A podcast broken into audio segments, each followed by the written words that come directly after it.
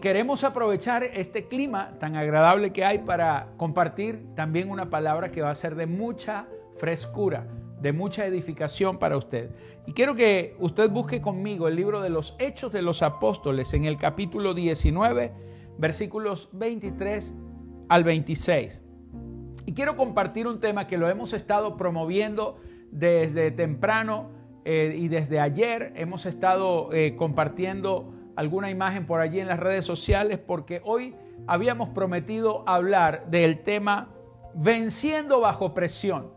Amén. Venciendo bajo presión, usted es un vencedor y no importa las presiones que pueda estar soportando en este momento, la victoria es suya porque así nos ha sido prometida y otorgada, concedida por el Señor Jesucristo. Dice el libro de los Hechos capítulo 19, verso 23 hasta el 26.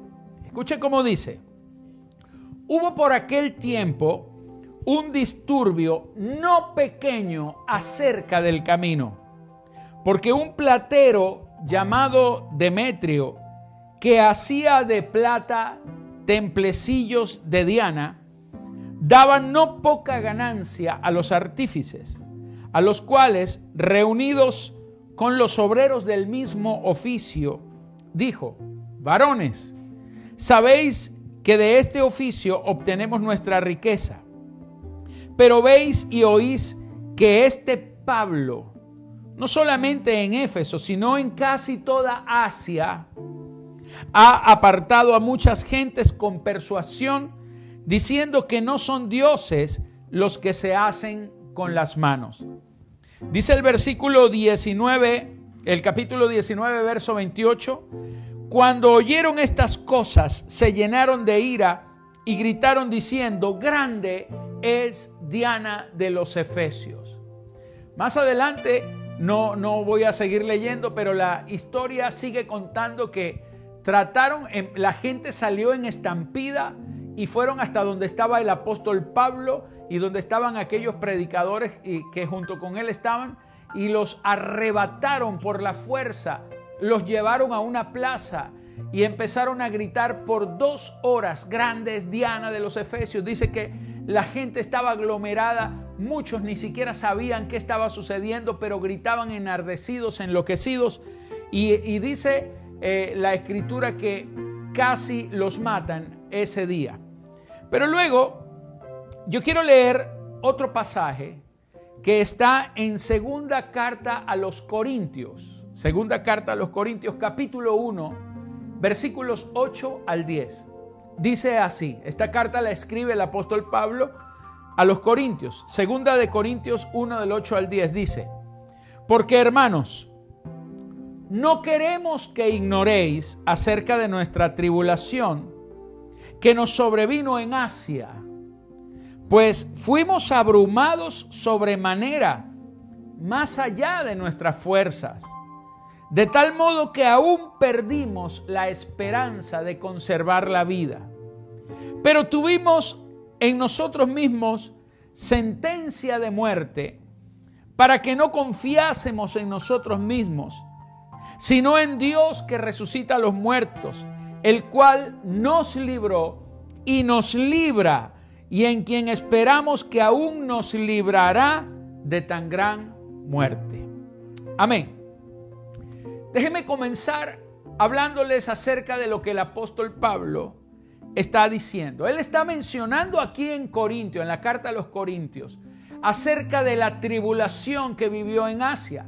La tribulación se refiere a ese momento que leímos al principio cuando estaban en la ciudad de Éfeso y comenzaron a, predicar y entonces había un hombre llamado Demetrio que era el que fabricaba templos, templos, estatuillas de la diosa a la que adoraban en ese lugar que se llamaba Diana y le decían Diana de los Efesios. Entonces había un templo grandísimo y esa diosa Diana era venerada y el templo más grande de toda la tierra en honor a esa diosa estaba en la ciudad de Éfeso. Era el lugar de idolatría, el lugar en donde todos los griegos iban y recurrían al templo de, de, de la diosa Diana.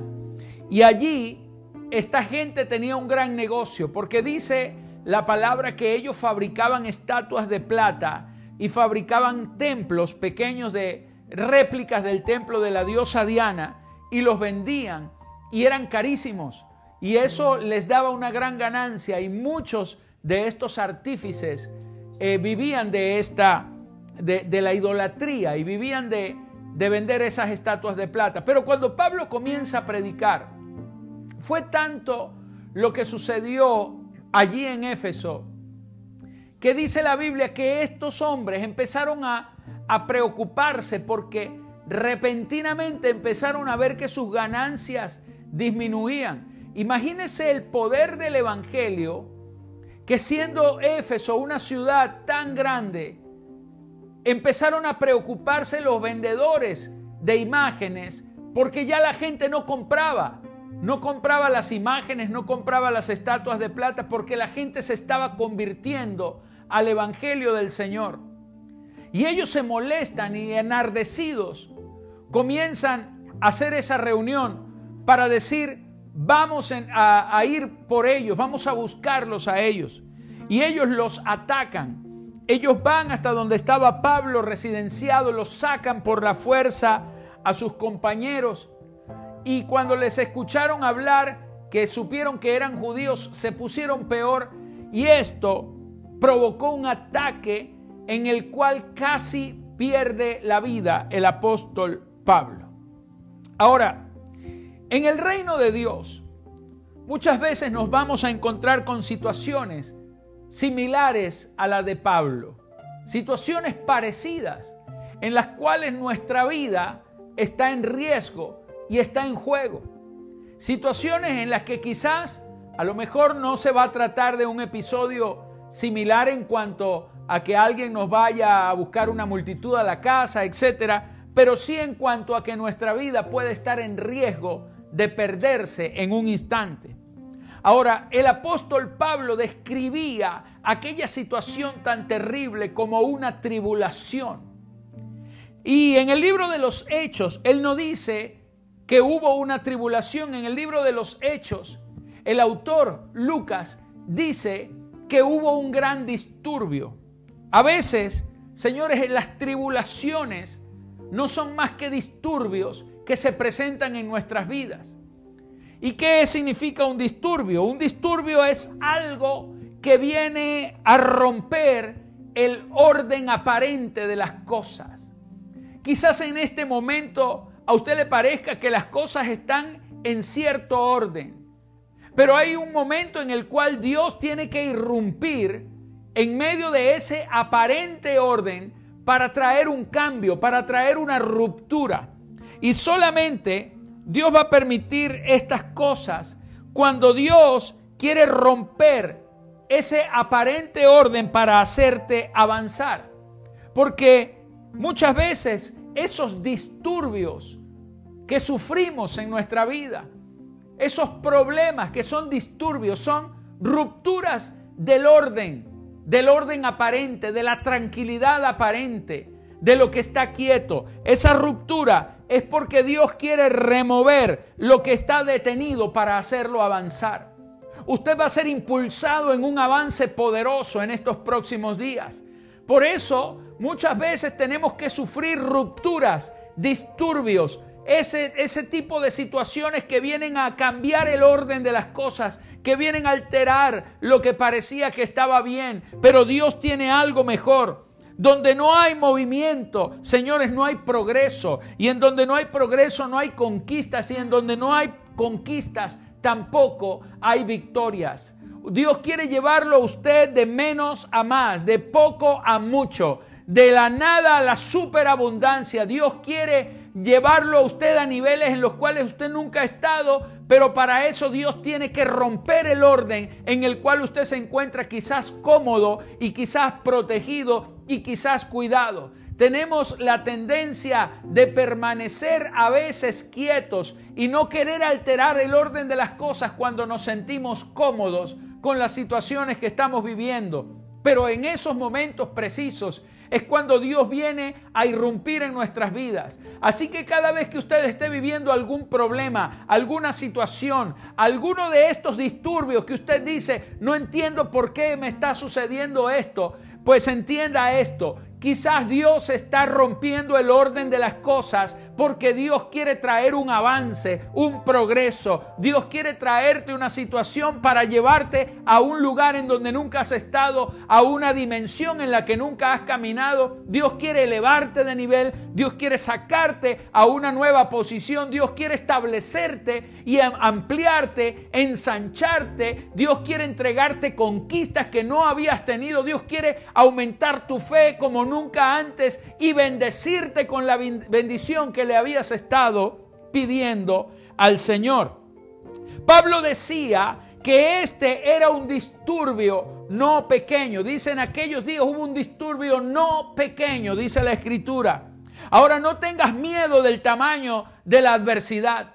No debes tener miedo del tamaño del disturbio. Porque estos disturbios no pequeños, mientras más grande sea tu confrontación, más poderosa será tu victoria. En el nombre de Jesús. Siempre digo esto. La Biblia cuando habla de gigantes utiliza una palabra, la palabra nefilim. Hace días hablaba de esta palabra y yo decía el significado de esta palabra es que la palabra gigante en la Biblia, nefilim, en hebreo significa uno que cae por el tamaño o por la dimensión de su peso uno que cae por el tamaño que tiene. Es decir, que mientras más grande sea el gigante, lo único que te está diciendo es que mayor será la caída y tú, tú serás bendecido aún más porque la caída de un gigante es la grandeza que Dios te dará delante de ti en el nombre de Jesús. Así que si el Pablo decía, era un disturbio, no era pequeño, no le tengas miedo al disturbio, no le tengas miedo a la dimensión del problema, porque la dimensión del problema está solamente revelando que la grandeza que viene para ti será mucho mayor en el nombre de Jesús. Hay alguien que necesita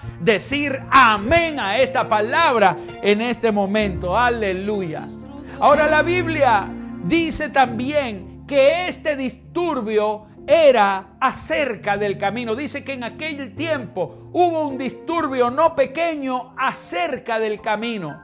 ¿Y, por qué la Biblia dice acerca del camino? Quiero hacerte una pregunta. ¿Cuál camino está produciendo tus disturbios? Porque hay disturbios que son producidos acerca de caminos equivocados. Es decir, son tus propios disturbios por andar en tus propios caminos, en tus propias ideas, por andar en tus propias andanzas. O los disturbios que estás viviendo es por andar en los caminos del Señor, en el camino de la justicia, en el camino del reino. Porque tienes que saber que depende del camino en el que andes, la clase de disturbios que tú vas a tener que afrontar. Hay disturbios que vienen por andar caminando en los caminos equivocados.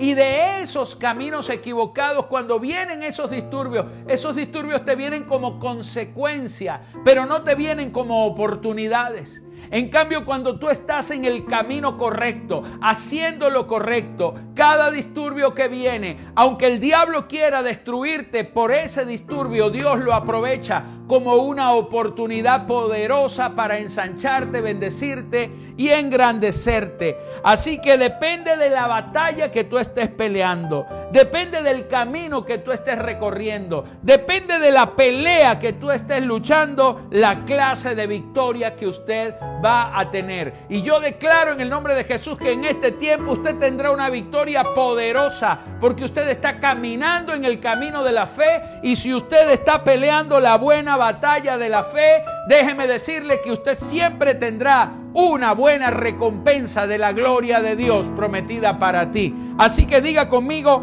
amén, porque en el camino del Señor usted jamás será avergonzado, usted jamás será derrotado cuando usted le está sirviendo a Dios. cuando usted está caminando en la voluntad y en los propósitos de Dios. Usted será bendecido, usted tendrá una poderosa victoria cada día y nunca, nunca, nunca serás avergonzado. Los que aman a Dios no serán avergonzados. Los que sirven a Dios no serán dejados en el camino. Aunque usted pueda estar pasando por algo o alguna necesidad, inclusive en este momento, el, el rey David decía, Joven fui y he envejecido, pero nunca, nunca, nunca he visto un justo desamparado, ni su simiente que mendigue pan. Así que usted no quedará desamparado, usted no quedará en bancarrota, usted no quedará con saldo negativo o en saldo rojo. Usted estará solvente, bendecido, prosperado, sobreabundante y victorioso en este tiempo en el nombre de Jesús. Alguien necesita decir amén y aplaudir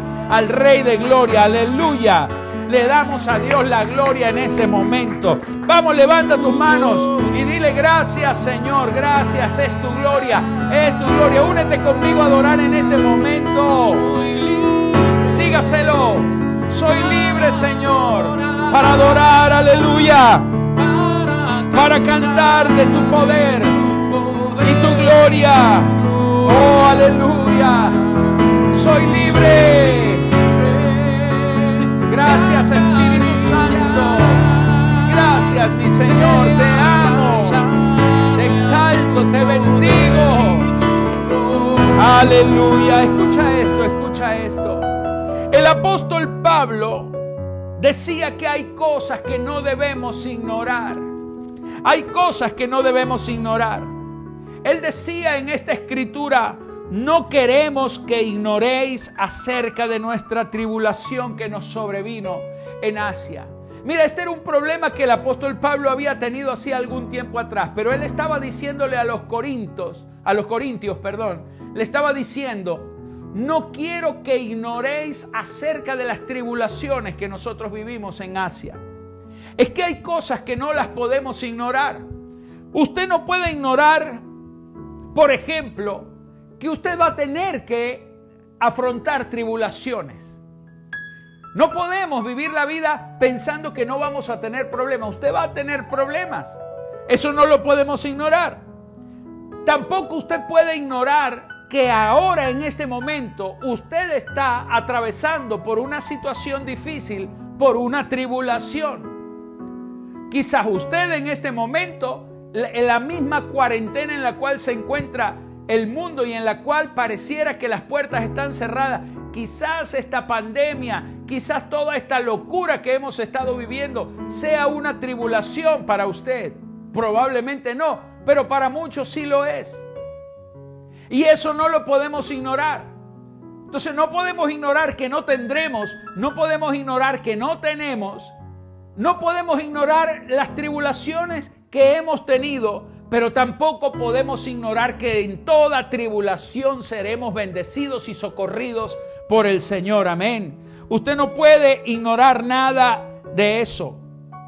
Porque toda situación, en toda situación, escuche, por más, más que un simple problema, son oportunidades que Dios te está presentando para promoverte y para bendecirte en su reino. Ahora esta tribulación terminará con una victoria de Dios en tu vida. Levanta tus manos y recibe esto. Esta tribulación terminará con una poderosa victoria de Dios en tu vida y con una poderosa derrota del diablo delante de ti y debajo de tus pies. Amén, amén, amén. En esta prueba viene una promoción de Dios para ti. Si alguien lo cree y lo recibe, diga amén, aleluya. Oh, qué lindo esto. Ahora no podemos ignorar tampoco, porque Pablo dice, no, no, no ignoréis, hermanos, no quiero que ignoren acerca de las tribulaciones que viví en Asia. Yo les dije que el libro de los Hechos no menciona la palabra tribulación, dice hubo un disturbio. Pero Pablo dice, sí, pero ese disturbio Aquí lo llama tribulación. Ahora, ¿qué es la palabra tribulación? Escuche este código porque usted va a ser bendecido con esta palabra. Aquí la palabra tribulación es la palabra presión. Por eso el tema de esta tarde se llama venciendo bajo presión. Porque todo aquello que presiona tu vida es una tribulación. Las tribulaciones que usted vive lo presionan a usted. Hay presión. Hay presión. Hay presión. Y no podemos ignorar las presiones que vivimos, es lo que está diciendo Pablo. Si tuviéramos que transliterar lo que dice Pablo, Pablo está diciendo esto, mis amados, no quiero que ustedes pasen por alto lo que significa vivir bajo presión. No bajo opresión, sino bajo presión. Ahora, hay cosas que necesitamos entender acerca de la presión. Primero, quiero decirle que toda presión es una fuerza externa que siempre es resistida por una fuerza interna que se le opone.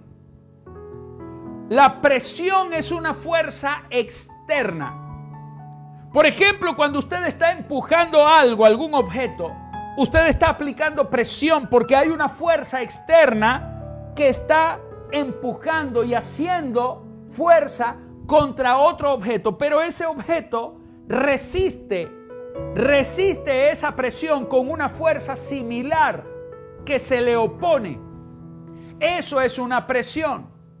Si no hubiera resistencia, no hay presión, pero la presión existe cuando hay una fuerza que resiste esa fuerza que está actuando en un sentido. Ahora bien, toda presión viene de afuera hacia adentro. Esto es lo primero que usted necesita entender. Los problemas no están dentro de usted, los problemas están allí afuera. Pero eso quiere decir que todo aquello que lo esté presionando no forma parte de usted. No está dentro del esquema del diseño de Dios para su vida. Es algo ajeno a usted y si no es parte de usted y no es parte del plan de Dios, entonces usted lo va a vencer. Amén. Esto es tremendo. Usted debe saber que cada situación externa generará una presión contra usted, contra el plan, contra el diseño, contra el propósito, contra el camino que usted está recorriendo en este momento. Pero como es una presión, quiere decir que dentro de usted hay una fuerza contraria que tiene el poder de oponerse y de resistir esa fuerza externa. Lo que quiere decir que esa fuerza externa va a tener en usted un buen contrincante porque esa presión no lo va a destruir a usted porque dentro de usted está el poder para resistir y vencer esa presión que viene de afuera. Aleluya. Quiero decirle algo. Usted ha sido diseñado sobrenaturalmente para vencer y soportar grandes presiones. Le voy a dar una pequeña clase de física, así que présteme sus oídos en este momento. En el mundo natural, aquí, existe algo que se llama la presión atmosférica. Déjeme explicarle lo que es la presión atmosférica. Yo estoy seguro de que todos en algún momento habremos escuchado este término, presión atmosférica. La Tierra es redonda y si usted calcula el área, la superficie de la Tierra, la Tierra tiene un área que mide aproximadamente, escuche, 510 millones de kilómetros cuadrados.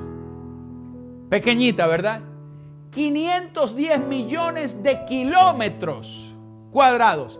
Esa es la superficie de la Tierra, de la esfera, de la pelota del globo que está suspendido en el aire, en el espacio. Pero toda esa superficie está recubierta por otra esfera, pero de aire. Que ese aire está atraído por la fuerza de gravedad, por eso no se escapa. Y ese aire que está cubriendo o recubriendo a la esfera de la Tierra tiene desde la Tierra hasta el extremo de afuera aproximadamente 50 kilómetros. Ahora, ese aire pesa. Y a ese peso que el aire ejerce sobre la Tierra, que es un peso gigantesco, a eso se le llama presión atmosférica. Ahora, ese peso es tan elevado que no le voy a sacar la cuenta, le voy a dar nada más el resultado es más o menos 1,03 kilogramos por cada centímetro. En un centímetro está resistiendo un pequeño centímetro cuadrado, un cuadrito así chiquitito, está resistiendo un peso de un kilo por centímetro. Ahora, si nosotros pudiéramos recoger todo el aire que rodea la Tierra, escuche, si pudiéramos recoger todo el aire y almacenarlo en un lugar, y ponerlo sobre una balanza, para que la balanza se equilibre, en el otro lado de la balanza tendríamos que poner 16 mil millones de edificios del tamaño del Empire State. 16 mil millones de rascacielos para que el peso del aire se pueda nivelar en una balanza. Para que usted tenga una idea de cuánto pesa el aire. Ahora bien, escuche. Esto significa que sobre su cabeza usted está soportando el peso equivalente a un cubo, a un cajón de plomo que pesa 17.500 kilos. Señores, la presión del aire sobre usted es de 17.500 kilos. Usted me dirá, no, apóstol, se equivocó. No, no me equivoqué.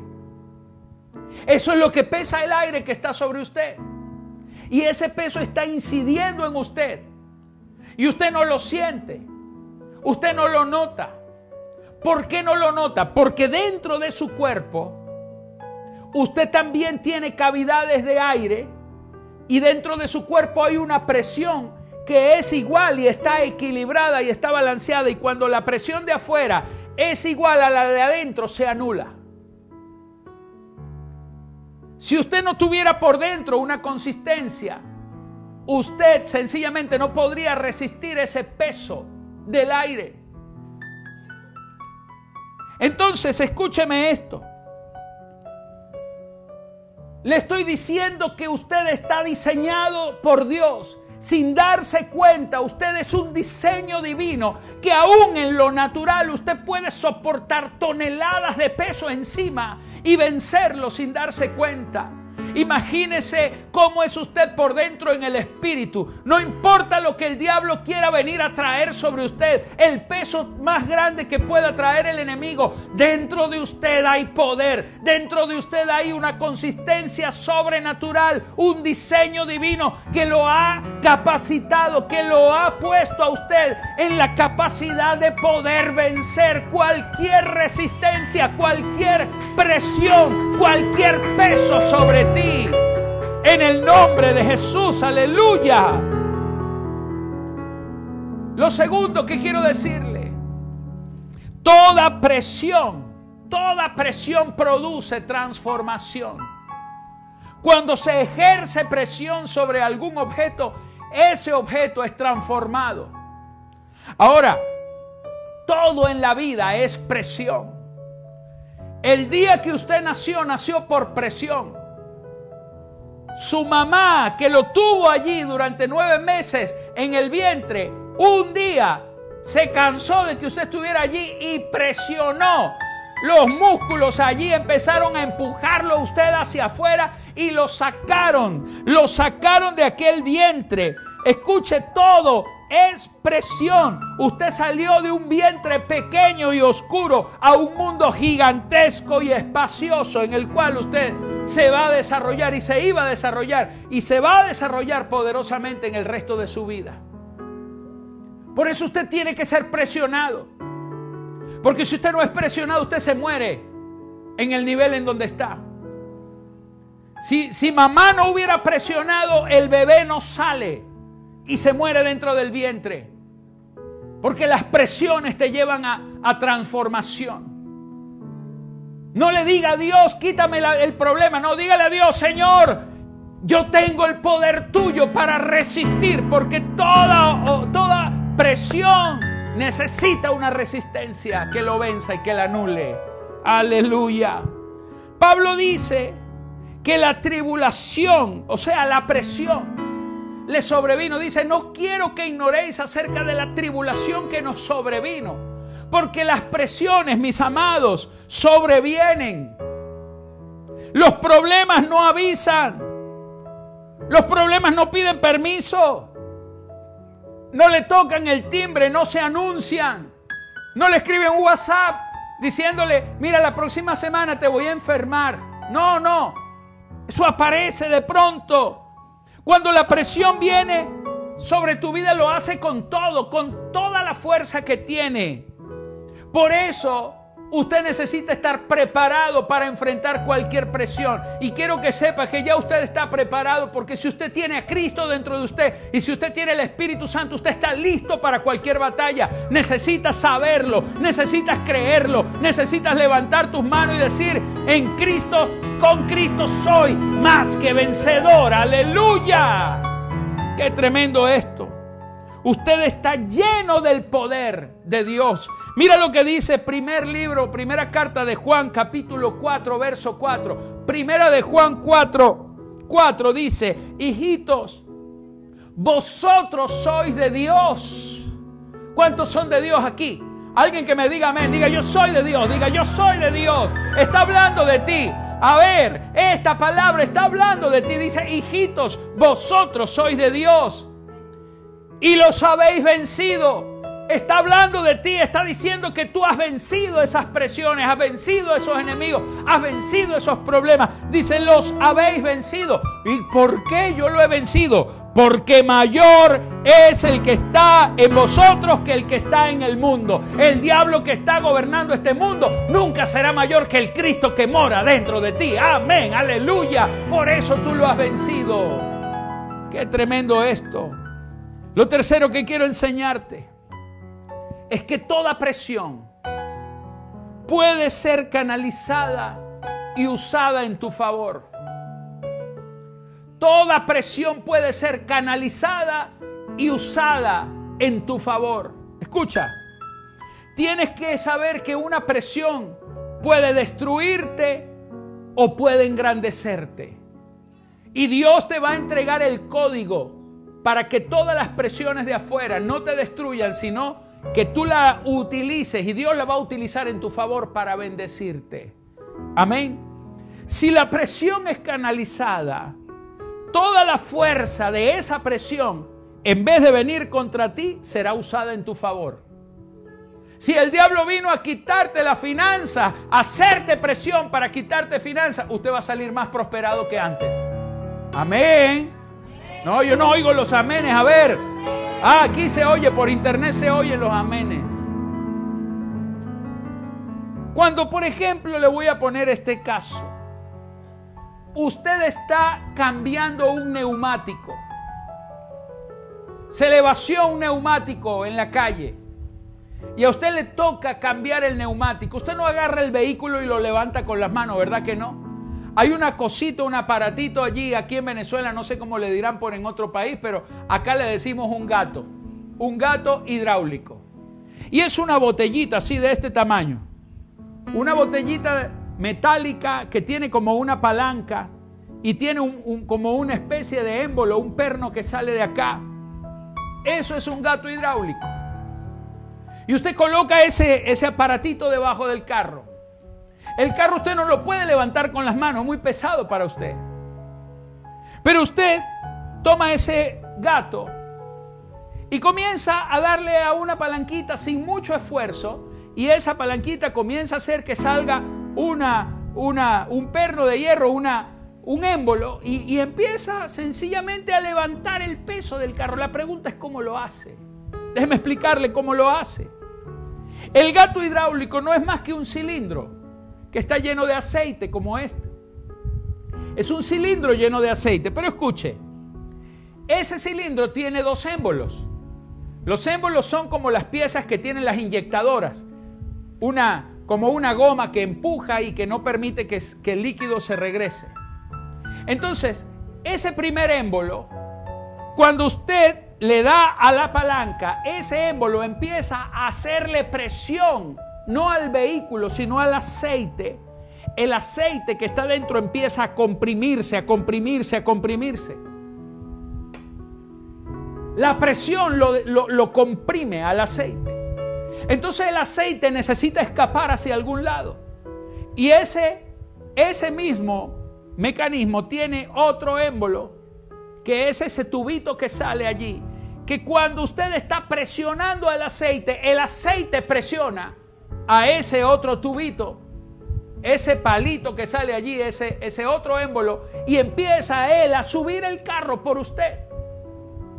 Ahora, ¿quién está subiendo el carro? ¿Usted? Pues no lo está subiendo usted. Usted lo que está es presionando al aceite. Usted le está ejerciendo presión a la palanca y el aceite hace que el carro suba. El aceite se encarga de todo. Qué tremendo, ¿verdad? Ingeniería. Pero ahí hay un principio bien poderoso. Porque, mi amado, usted es como ese pequeño cilindro. Usted es el pequeño cilindro. Y escuche esto. El aceite es la unción del Espíritu Santo que está dentro de ti. Es el aceite de Dios, es la unción de Dios que está dentro de ti. Cuando tú estás lleno del aceite de Dios, el diablo va a querer traer problemas y, el problema es la presión que viene sobre ti. Pero cuando tú estás lleno de Dios, esa presión no la recibes tú. ¿Sabe quién la recibe? El Espíritu Santo que vive dentro de ti, porque Él es nuestro ayudador y lo recibe el, Espíritu de Dios y la unción que es el aceite, que es la que recibe toda esa presión, canaliza todo ese poder en contra de ti, lo canaliza en favor de ti. Eso es lo que está haciendo Dios contigo. Que cada problema que viene, cada dificultad que quiere aplastarte, cada problema viene contra ti, pero no encuentra, no te encuentra a ti porque tú estás lleno de Dios y el Dios que mora dentro de ti, el Espíritu de Dios que está dentro de ti, la unción de Dios de la que tú te has llenado, es la que hace que toda opresión de afuera sea convertida en poder en tu favor. Por eso la Biblia dice que a los que aman a Dios, todas las cosas le ayudan a bien, porque toda presión de afuera va a ser canalizada por Dios para entregarte una poderosa victoria. Alguien necesita decir amén, aleluya. Porque hay promesas de Dios para tu vida. Hay promesas de Dios en esta tarde. Mira lo que dice Segunda de Corintios 1 del 3 al 5. Dice, bendito sea el Dios y Padre de nuestro Señor Jesucristo, Padre de misericordias y Dios de toda consolación. Escuche, Dios de toda consolación, el cual nos consuela en todas nuestras tribulaciones, en todas nuestras qué? Tribulaciones, es decir, en todas tus presiones. Lo que está diciendo la Biblia, bendito sea Dios, porque Él nos consuela cuando estamos siendo presionados para que también nosotros podamos consolar a los que están en cualquier tribulación. Usted es consolado en medio de la tribulación porque usted también va a ayudar a consolar a otros en medio de sus presiones. Y dice aquí la escritura, por medio de la consolación con que nosotros somos consolados por Dios, porque de la manera que abunda en nosotros las aflicciones de Cristo, así abunda también por el mismo Cristo nuestra consolación. Levanta tus manos porque quiero entregarte esta palabra. Dios no desconoce los problemas que estás teniendo en este momento. Pero hay algo que Él hace que se llama consolación. Quiero explicarte rápidamente con tus manos levantadas allí, tus ojitos cerrados. Porque consolación no es que Dios viene a pasarte la mano por la espalda, a decirte, pobrecito mi hijo, ay, qué, qué duro que la está pasando. Eso no es consolación. Eso es conmiseración y Dios no, no tiene lástima de nadie, porque Dios no es un Dios lastimero. Dios es un Dios victorioso. La palabra consolación significa llamar a alguien por su nombre para estar al lado de uno que viene en su ayuda. Lo que está diciendo es que en medio de tu problema tú eres llamado por tu nombre. Juan, Ana, Carmen, Gloria, María, José, Pedro. Te llama el Señor por tu nombre y te dice, tú no estás solo. Yo he venido para ayudarte a vencer esta presión. Estoy contigo en medio de tu dolor, estoy contigo en medio de tu dificultad y vengo nada más a decirte, tienes un gran consuelo porque yo te entrego la victoria. Eso es consolación. Consolación, mis amados. E, esa palabra se usaba en las cortes legales, en las cortes de justicia, cuando venía una acusación para destruir a alguien. Entonces esa persona necesitaba un consolador. El consolador era un abogado defensor que venía y hablaba delante del juez y le decía a esta persona, tú no te sabes defender, pero no te preocupes, porque yo conozco todo. Sé las trampas de este abogado, pero también conozco las leyes y la justicia está en tu favor.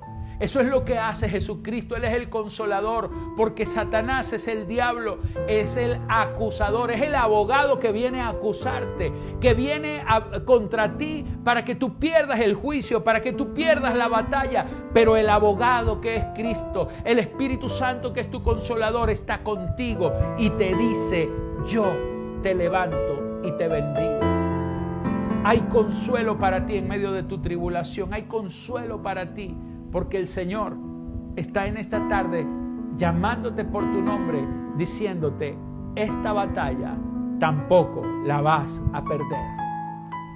Porque ya conmigo eres más que vencedor.